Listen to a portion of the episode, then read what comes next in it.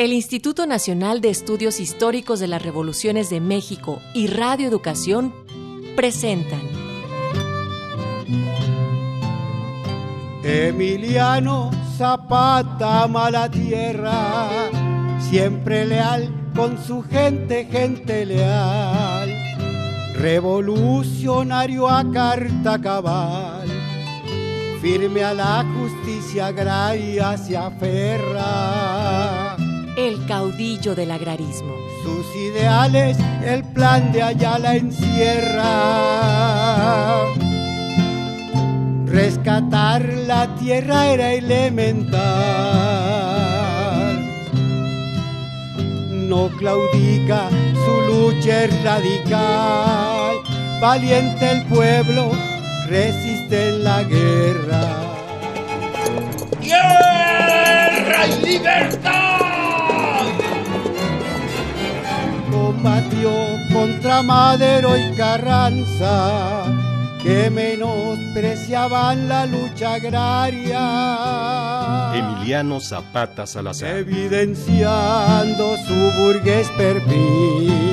Basada en el libro Biografía de Emiliano Zapata, del doctor Felipe Ávila Espinosa. Finalmente Emiliano busca alianza cayendo en una traición sanguinaria. El año 19, el 10 de abril.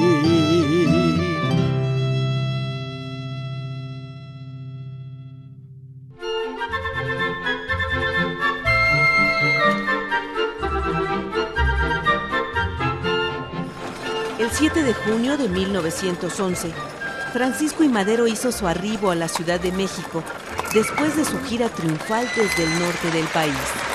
Entre la multitud de personas que fueron a recibirlo se encontraba el general Emiliano Zapata.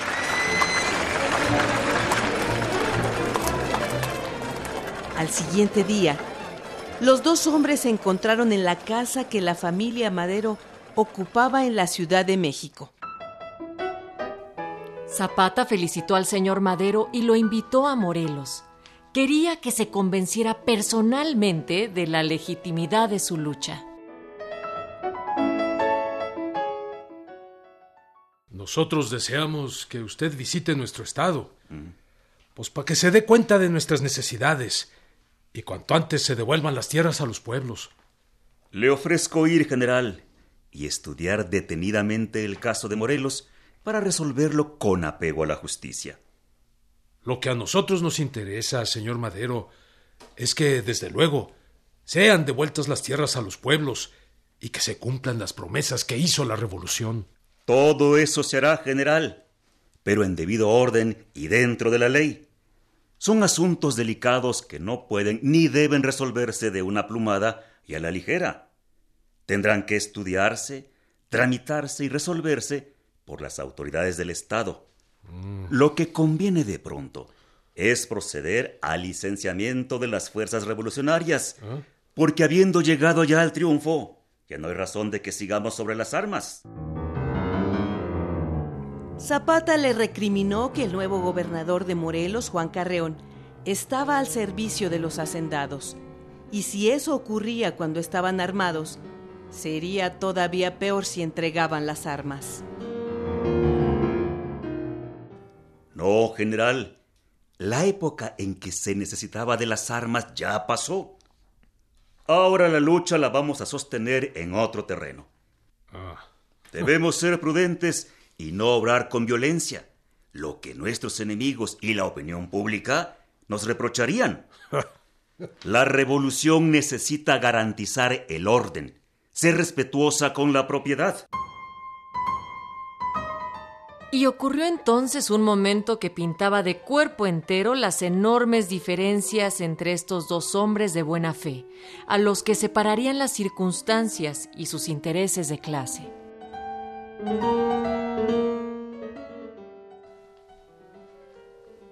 Mire, señor Madero, si yo, aprovechándome de que estoy armado, le quito su reloj y me lo guardo, y andando el tiempo nos llegamos a encontrar, los dos armados, con igual fuerza, tendría derecho a exigirme su devolución.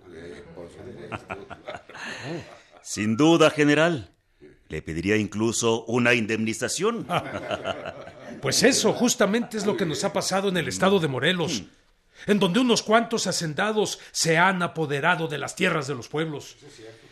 Mis soldados, los agricultores armados y los pueblos, todos, me exigen, diga usted, con todo respeto, que se proceda desde luego a la restitución de sus tierras.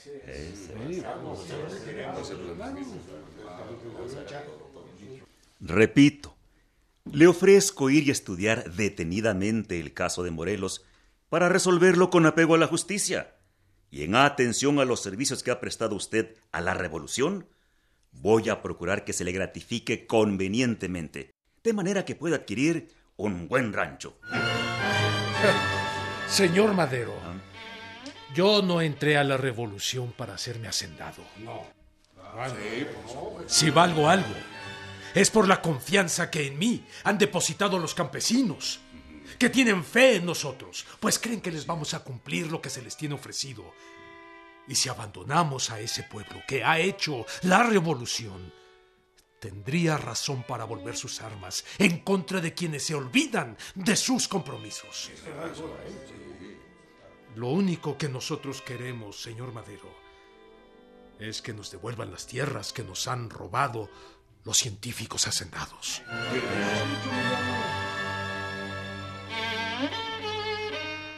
Eran las visiones distintas del campo y de la ciudad. Los puntos de vista divergentes del líder agrario que hablaba por los suyos y de los del jefe de la revolución que veía ya las cosas desde la visión del Estado Nacional. Uno empujaba por llevar la revolución hasta sus últimas consecuencias, el otro por frenarla.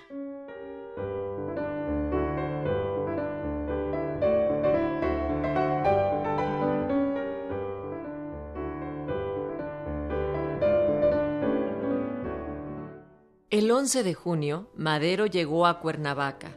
El gobernador y los hacendados le ofrecieron un banquete. Emiliano prefirió no ir, para no sentarse a la mesa con quienes intrigaban contra él y para no hacer pasar un momento incómodo a Madero.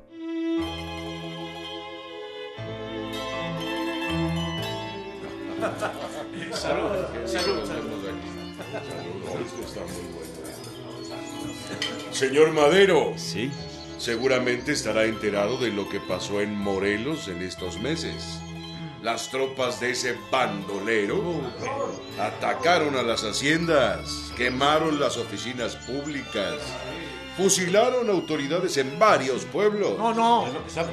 Y no solo autoridades, sino también a mucha gente trabajadora, gente de bien. Algunos, algunos extranjeros. Sí, sí. Mire, don Francisco. Sí. Nosotros podríamos darle trabajo a muchos campesinos. Así es, así es. Pero necesitamos garantías. Claro. Ese señor Zapata es nocivo para el Estado. Si no se pone un alto, vamos directo a una anarquía. Para nosotros el único y verdadero revolucionario del sur es el señor don Ambrosio Figueroa. Tiene razón, sí, señor. Sí, sí. Con él sí se entiende uno. ¿Sería un buen gobernador o no? Por supuesto, por mucho. Señores, señores, el licenciamiento de las tropas en Morelos es cosa resuelta. En unos 15 días, todo irá volviendo a la normalidad. Qué bien. Muy bien, Qué bueno, esperamos que sí. Bravo. Y sobre el gobernador interino, pues sería cuestión de estudiarlo. Y conocer también la propuesta de los revolucionarios. Señores, señores, por favor. Señores.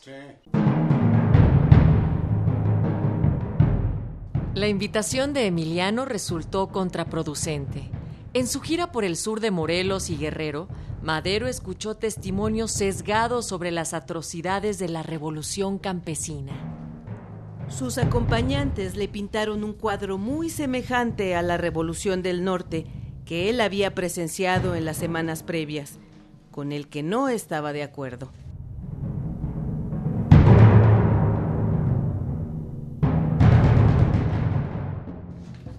Madero era un pacifista convencido de que la democracia abriría la solución a los problemas del país y permitiría el desarrollo de México. En tanto, Emiliano aceptó iniciar el licenciamiento de sus fuerzas.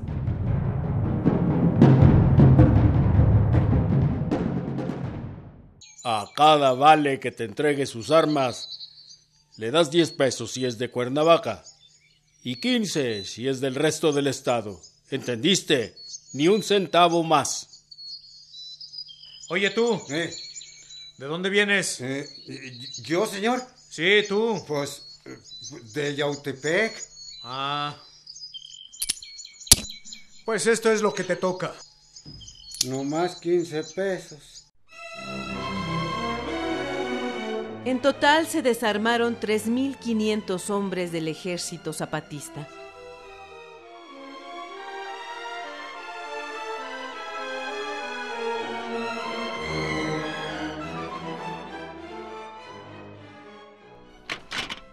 El Imparcial, 20 de junio de 1911. Zapata es el moderno Atila.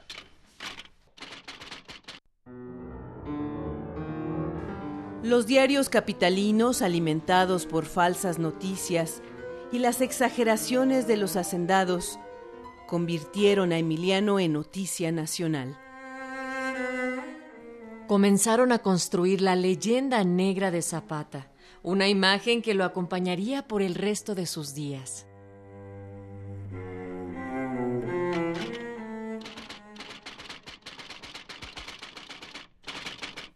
Zapata ha declarado públicamente que no acata a ningún gobierno. No reconozco más gobierno que el de mis pistolas, dice. Y ha empezado a armar de nuevo a sus hombres.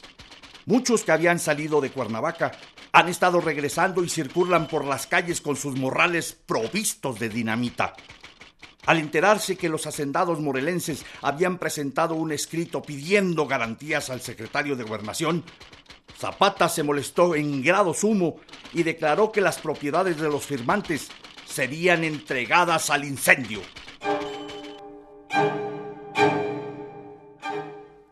Madero llamó a Zapata a la Ciudad de México para que explicara los supuestos desmanes que cometían sus fuerzas que seguían armadas.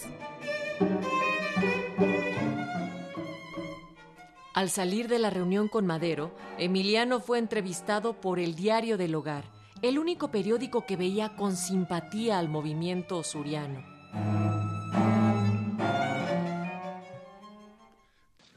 Dígame, general, debe haber alguna causa por la cual lo hayan vuelto a calumniar los periódicos, que siempre fueron enemigos de la revolución. Los hacendados de Morelos no pueden verme, porque he suprimido de plano la esclavitud. Usted sabe que en el estado de Morelos existen grandes propiedades. Allí hay haciendas que valen millones de pesos y que sus propietarios han ido ensanchando gracias a los despojos que han cometido y seguían cometiendo hasta hace un año con los dueños de pequeños pueblos. ¿Podría mencionar algunos? Sí, puedo hacerle una relación de los ricos que han despojado a los campesinos y que luego los han convertido en esclavos. A esto se debe la atmósfera que me ha formado la prensa, eh, que ahora es independiente. ¿Y es verdad que usted no dejó salir el armamento que había recogido a las tropas licenciadas? No, no, no, no, no es así. Verá usted. Vamos a dejar algunos soldados que se encarguen de la vigilancia del Estado. Serán eh, unos 300. Naturalmente, he querido que estén bien armados y he cambiado las armas en mal estado. Esto es lo que ha alarmado a esos señores que me han venido a acusar, como si el señor Madero, a quien he dado siempre pruebas de adhesión, no me conociera. En mi entrevista de hoy, le manifesté que quiero irme cuanto antes. Y él me contestó que regrese a Cuernavaca para que acabe de licenciar mis tropas. Con eso vamos bien. Hasta ahorita ya he despachado 1.500 hombres a sus labores agrícolas.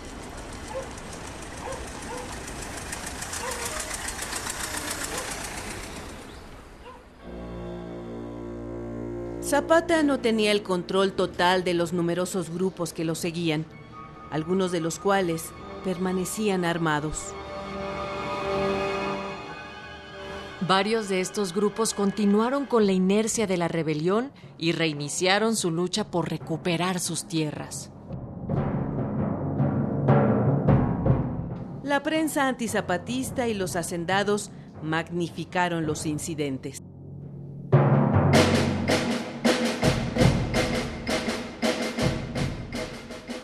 El presidente interino, León de la Barra, decidió acelerar el desarme de los zapatistas y ordenar la incursión de una columna del ejército federal.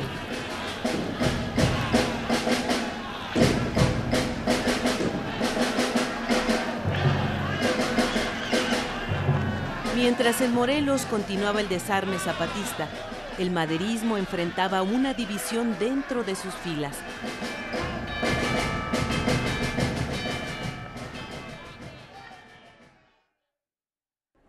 Como ya los principios sostenidos por el partido antireeleccionista han triunfado en la conciencia nacional y muy pronto estarán consignados en la Constitución, no tiene ya razón de ser la antigua denominación del partido por cuyo motivo hmm, propongo una nueva agrupación.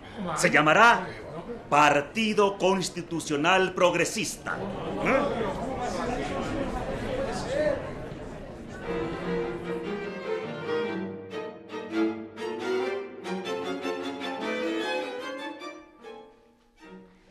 La disolución del partido antireeleccionista fue vista por los jefes revolucionarios como una renuncia a los principios del Plan de San Luis y el posicionamiento del ala más conservadora del maderismo.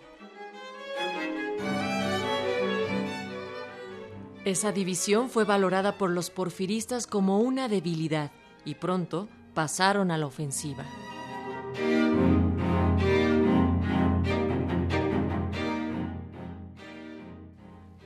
Fastidiado por las intrigas políticas y la prensa oficialista, Emiliano decidió regresar a la vida privada. Bien, mi general, muchas felicidades. Ah, compadre, gracias. Venga, pásele a comer. Doña Josefa, mucho gusto. Sí, mucho gusto, mucho gusto.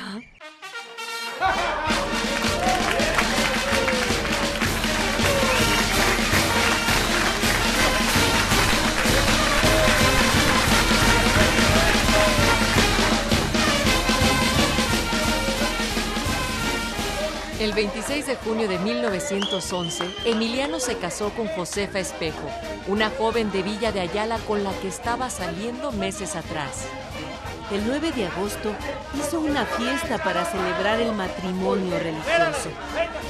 Creyó que su responsabilidad había concluido con la victoria de Madero.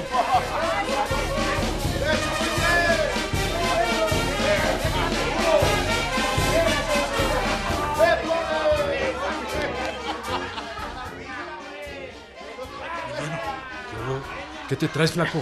De la Barra mandó otra columna de generales y ya chocó con Genovevo de la O en Tres Marías.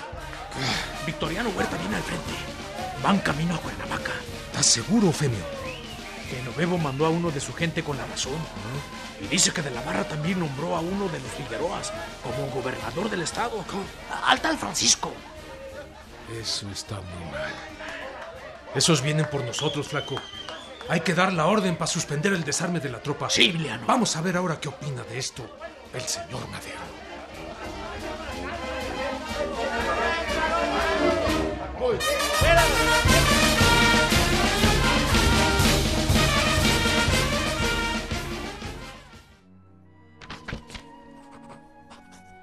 Señor secretario de Gobernación, Alberto García Granados. Tengo noticias de que en Cuernavaca y otros pueblos se han registrado sucesos sangrientos. fuerzas federales han asesinado al pueblo y vienen en actitud agresiva contra mis fuerzas.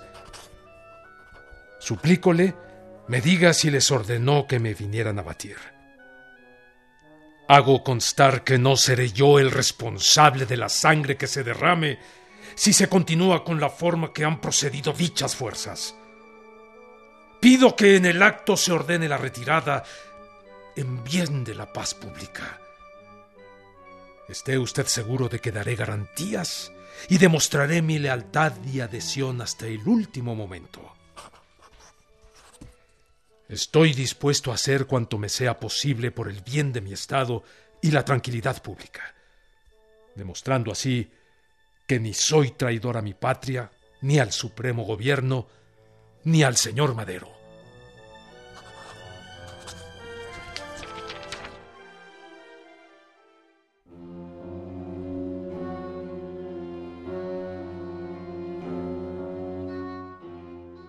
Madero se trasladó en varias ocasiones a Morelos para mediar las tensiones entre el gobierno federal y Zapata. Pero a cada nuevo intento por reiniciar el desarme de los zapatistas, de la Barra, asusado por los hacendados, políticos conservadores y Victoriano Huerta, respondía con el avance de las fuerzas federales.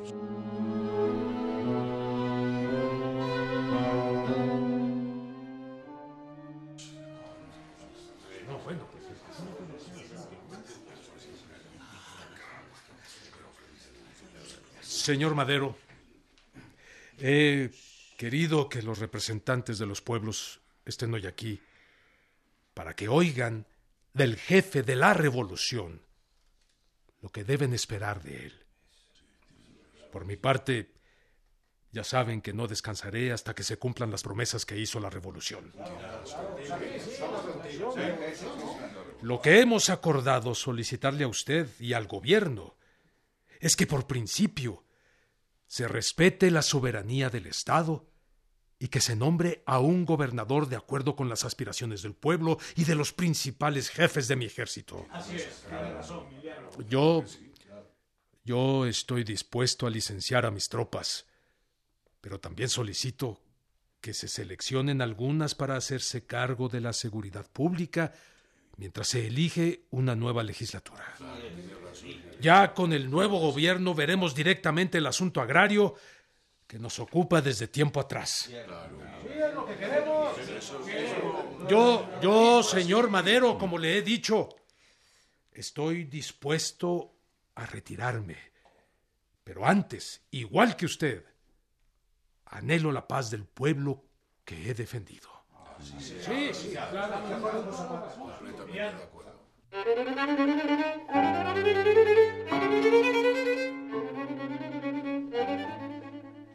Madero no compartía la postura de Emiliano de permanecer armado, pero entendía que la invasión del ejército hacía imposible un acuerdo. La intervención de Madero pareció dar frutos cuando el Consejo de Ministros resolvió detener el avance de Huerta, a condición de que los zapatistas se concentraran en Cuautla para continuar con el desarme.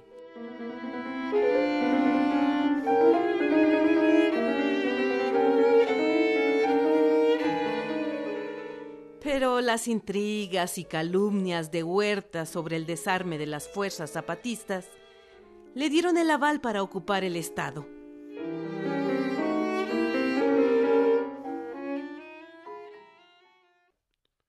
Señor presidente, el desarme que está teniendo lugar en Cuautla es ilusorio. He mandado a dicha ciudad a gente de mi confianza para que presencie el acto de licenciamiento, el cual es irrisorio. Hay individuos que se presentan con un cuchillo amarrado con un mecate en el extremo de un palo. Otros presentan fusiles viejos, enteramente inservibles. ¡Qué barbaridad! La minoría de estas gentes puede ser que entreguen armas útiles, pero... ¡Ay! Así pues, señor presidente León de la Barra, Esto no es más que una farsa en grande escala patrocinada por el señor Madero. Y con respecto a Zapata, sugiero perseguirlo hasta ahorcarlo o echarlo fuera del país. General en jefe, Victoriano Huerta.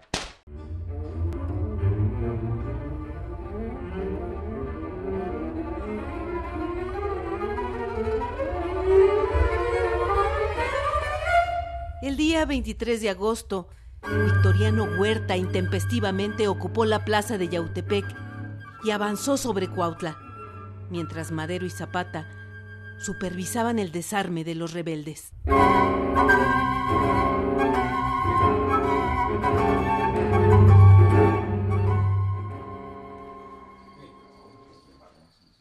Señor Madero. General.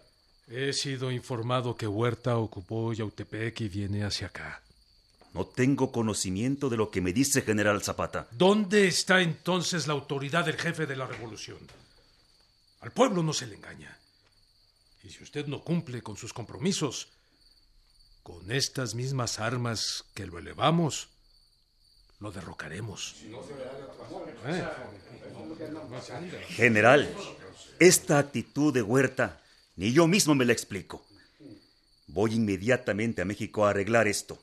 Tenga la seguridad de que el presidente interino no la aprobará. Y creo que todo lo arreglaremos de acuerdo con la ley. Se me hace que no va a haber más leyes que las muelles.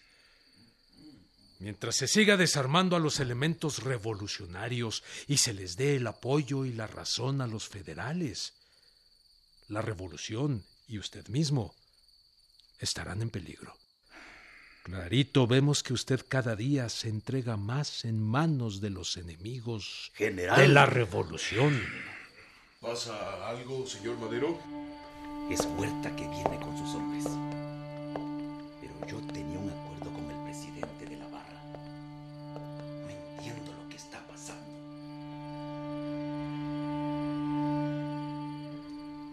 Oye, hermano. Yo creo que este licenciadito ya traicionó la causa. Como que está muy tierno para ser jefe de la revolución y no va a cumplir con nada. Sería bueno quebrarlo de a tiro. ¿Eh? ¿Tú qué dices? No, no, no, Femio. Sería mucha responsabilidad para nosotros y no debemos cargar con ella. Pues... Que se vaya y que suba al poder, si lo dejan. Y si estando arriba no cumple con los compromisos que tiene con el pueblo, ah, ya verás que no faltará un palo en que colgarlo. pues... General Zapata, voy a informarme de lo que pasó y lo pondré al tanto. Vaya usted a México, señor Madero, y déjenos aquí. Nosotros nos entenderemos con los federales. Ya veremos cómo cumple usted cuando suba al poder.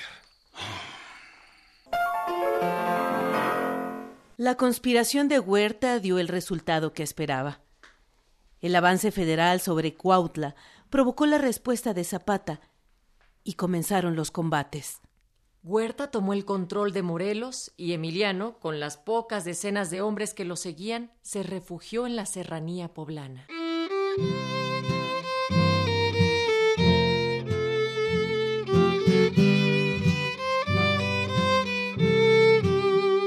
Esta es una producción de Radio Educación y el Instituto Nacional de Estudios Históricos de las Revoluciones de México.